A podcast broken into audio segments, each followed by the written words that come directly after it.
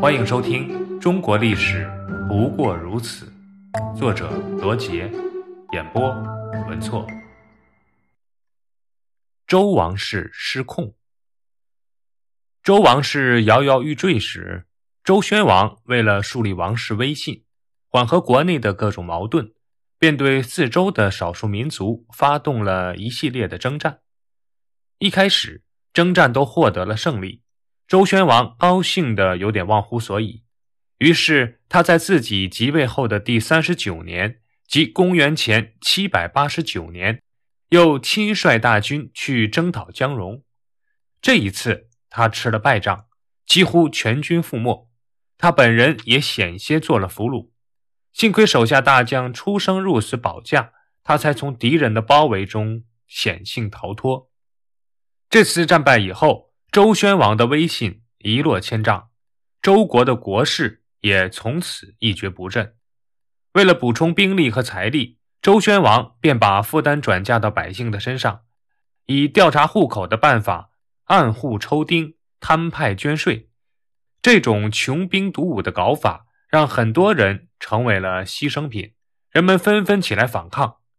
周宣王死后，他的儿子周幽王姬公即位时。民族矛盾和阶级矛盾纠缠到了一起，此时的周朝可以说是遭受到内外的夹攻，离灭亡的一天已经不远了。而周幽王姬公是一个极端昏庸腐败的君王，曾创下长达三个月不理朝政的记录，并且上演了一出大家耳熟能详的烽火戏诸侯的历史闹剧。当时。骊山有二十多座烽火台，周幽王带着他的王后褒姒来骊山，想点燃烽火博美人一笑。烽火点燃，邻近的各诸侯急忙带兵赶到骊山，却发现没有敌情。被戏弄的诸侯们像无头苍蝇一样在骊山脚下乱转，不同旗帜和军服交错混杂，十分的滑稽。美人褒姒坐在城楼上。看到这种前所未有的场面，嫣然一笑。褒姒曾为周幽王生了一个儿子，叫伯服。为讨褒姒的欢心，周幽王把她立为王后，把伯服立为太子，将原来的王后和太子宜臼给废掉了。被废除的太子宜臼跑到自己的外祖父家申国去哭诉。当申侯知道了自己的女儿被废，宜臼将被杀害。自己也要被幽王治罪时，既害怕又愤怒。为了保住自己的地位，也为了发泄愤怒，申侯暗中串通犬戎，一同攻打镐京。犬戎一直想窃掠镐京，苦于没有机会。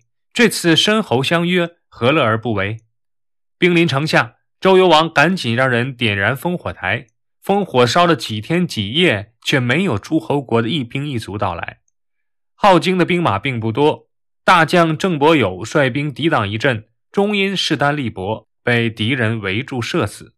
周幽王、太子伯服一同逃到骊山，也被犬戎杀害。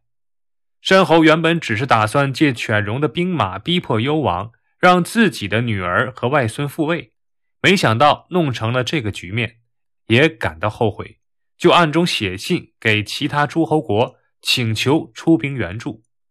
犬戎看到各路诸侯到来，就把周朝所有的货物宝器全部弄走，放火烧掉镐京，撤兵而去。犬戎撤兵后，申侯把原来的太子宜臼立为王，称周平王。之后，犬戎屡屡袭击镐京，防不胜防，再加上镐京的房舍毁坏很多，无法修复，于是周平王决定放弃西周的旧都。公元前七百七十年，周平王在诸侯的护卫下东迁洛邑，西周灭亡，东周建立。实际上，周朝作为一个强有力的大国，自西周灭亡就结束了。从东周开始，就沦为一个中等诸侯国。从公元前七百七十年到公元前二百五十六年，它的历史分为春秋、战国两段。东周的周天子此时已经控制不住整个天下，诸侯势力纷纷兴起，互相争夺霸权。中原地区有齐、宋、晋、秦、楚等国争霸；长江下游东南地区有吴、楚两国争霸。此时天下已经完全失控，争做霸主的诸侯国为了扩大自己的统治势力，掠夺土地、人口和物质财富，相互间的战争毫无正义可言。大的诸侯国在争霸战争中吞并附近的小国，为以后统一天下做着准备。